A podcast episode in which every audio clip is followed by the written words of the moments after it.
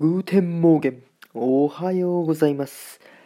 ドイツ在住翔ちゃんが好き放題語るラジオへようこそ。いかがお過ごしでしょうか。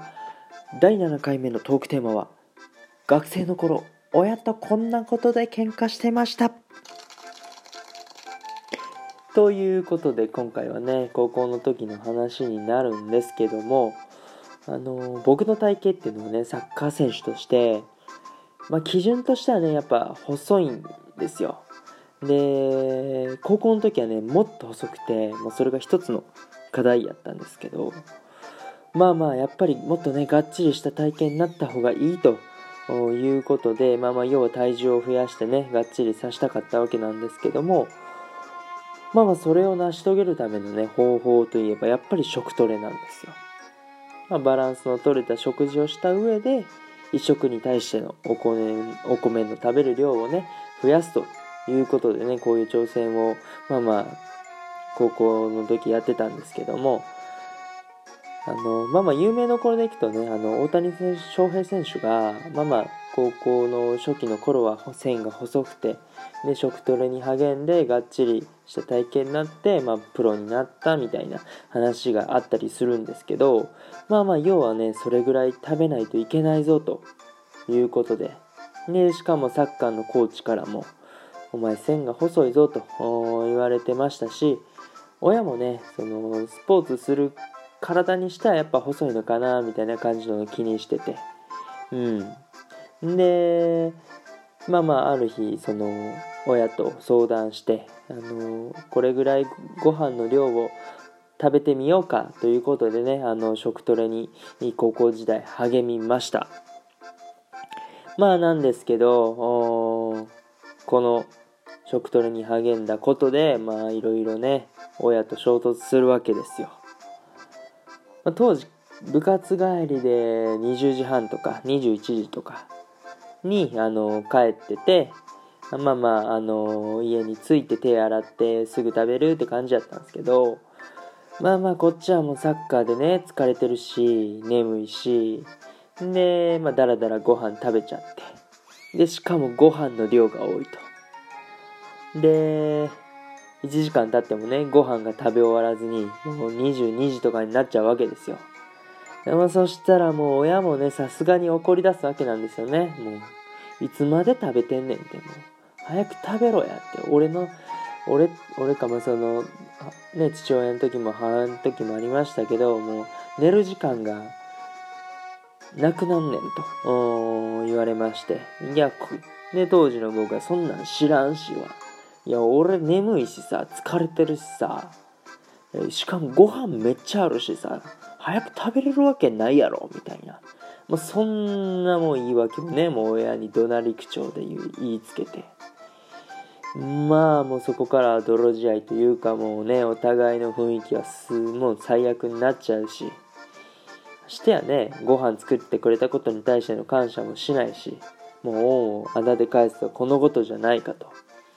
ねもう自分が決めたことでね親が手伝ってくれてるのにもうこの態度ですからもう生意気な小僧でしたよ。まあ今となってはねもうどれだけ迷惑をかけてきたかも分かりますよ。やっぱね両親には本当に感謝しないといけないなって思います。本当ね親って大変ですよね。嫌われ役になってでもねその息子の成長のためにねあのー、まあやってくれるとそこは本当にすごいなって思いますし僕も親になったらねそういう背中を子供にえー、見せないといけないなって思ったりします。うん。まあね、ここまでが、まあ、その、ご飯の量が多すぎてね、こんなん食えへんは、まあ、減らしてと、ね、言って、えー、言ったところの、まあまあ、喧嘩エピソードなんですけども、これには後日談がありまして、やっぱりね、食トレを重ねていく上で、まあまあ少しずつはね、食べれるようになっていくんですよ。なんですけど、あの、高校を卒業して、あの、大学はね、まあ、サッカー続けてきたわけなんですけども、一人暮らしを始めまして、そう、あの、実家とね、離れちゃいまして、あの、一人暮らしすることになったんですけど、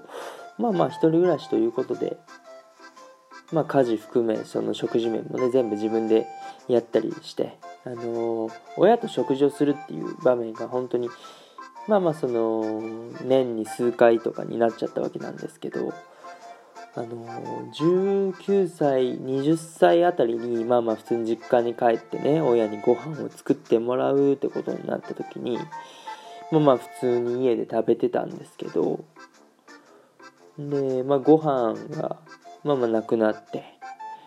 あのおかわりあるよねってあのまあまあ親に聞いたんですけどいやもうこれで全部やでと言われましてん？こんなんじゃ腹満たされませんけどということになってですね。要は大学生の頃に量をね食べれるようになりすぎちゃっててその親の想定をはるかに越してたというね現象が起きちゃいまして。この時翔ちゃん家に食欲モンスターがね生まれたことが発覚しましたということでねあのそのおかげもあって今でもねめちゃめちゃ量を食べれることができます。の割にね、まだまだ細かったりはするんですけども。うん、あ、そうそう、あの、おばあちゃんにもね、あの、よく食べるねって言われたりするんですけど、あのー、まあ、毎回会う時にね、あのおやつを出してもらったりとか、まあ、たまに家族ぐるみで食事に行ったりすることとかあるんですけど、うんまあ、なんでそういうことをねあの言うのかって言ったら多分なんですけどおばあちゃんは多分戦争時代をね子供の頃に過ごしてて、まあ、たくさん食べれるっていうのが、まあ、どれだけ幸せかっていうのをね多分誰よりも知っててでその上で僕がねたくさん食べてる姿を見るとなんかほんとね嬉しくなるみたいで「翔ちゃんよう食べるね」ってえもう毎回言ってくれてねもう僕としても嬉しいですよ。たくさん食べるだけでねおばあちゃんを喜ばすことができるんですからもうウィンウィンですよ。もうねこれこそね。はい。まあこれも本当にあの両親のおかげなんでいやいや本当に感謝ですよ。うん。ということでね、まあ、高校時代食事のところでまあまあこんな感じでね親と揉めることが多かったわけなんですけどもう今となってはねまだ食べんのって言われるくらいね食べれるようになっちゃいました。まあまあ最近はねドイツにいるってこともあって一緒に食事はとってないんですけどまた実家に帰ってねあの両親と食事する時はまあまたまたびっくりさせてやろうと思いますよはい。まあまあね、今回はこの辺にしたいなと思います。今日の話がね、少しでも面白いな、ええやんと感じていただけたら、フォロー、いいね等ね、そして Twitter、Instagram のフォローね、よろしくお願いします。通知が来るとめちゃめちゃ喜びます。で、インスタグラムの方でもね、僕のドイツ生活、サッカーをしてる様子っていうのをね、少しだけ公開しております。そちらも覗いてみてください。